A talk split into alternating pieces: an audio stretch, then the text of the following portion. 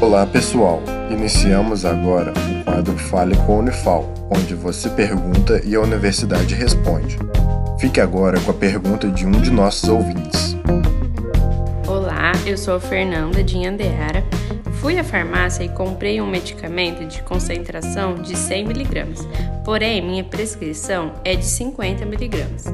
Posso partir esse comprimido para tomar? Seguimos então a resposta.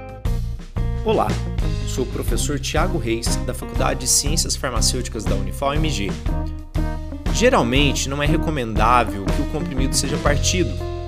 Alguns comprimidos são produzidos com determinadas tecnologias para melhorar sua ação no organismo ou para evitar efeitos indesejados como lesões na parede do estômago.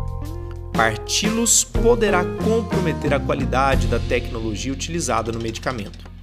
Além disso, é importante destacar que quando o comprimido é partido, não é possível assegurar que as partes originadas terão a mesma quantidade do princípio ativo.